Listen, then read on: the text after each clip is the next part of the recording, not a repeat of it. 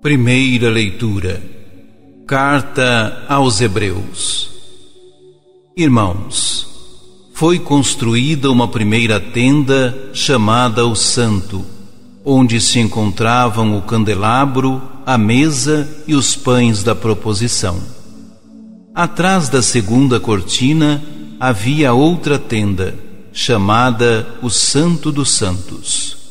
Cristo, porém, veio como um sumo sacerdote dos bens futuros, através de uma tenda maior e mais perfeita, que não é obra de mãos humanas, isto é, que não faz parte desta criação, e não com o sangue de bodes e bezerros, mas com o seu próprio sangue. Ele entrou no santuário uma vez por todas obtendo uma redenção eterna.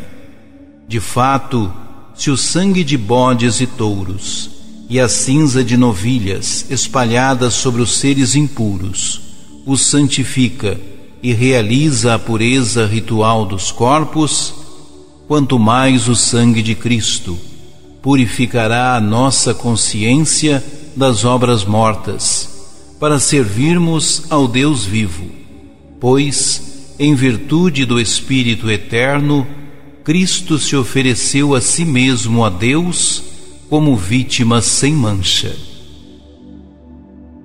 Palavra do Senhor.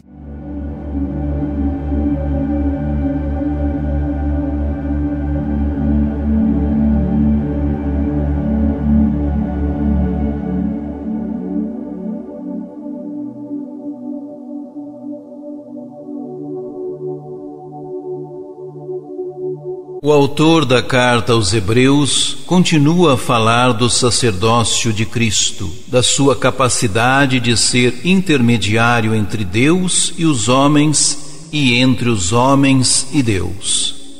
A mediação de Cristo não se realiza como no Antigo Testamento, ou seja, penetrando no lugar material, no Santo dos Santos, onde o sumo sacerdote podia entrar apenas uma vez por ano.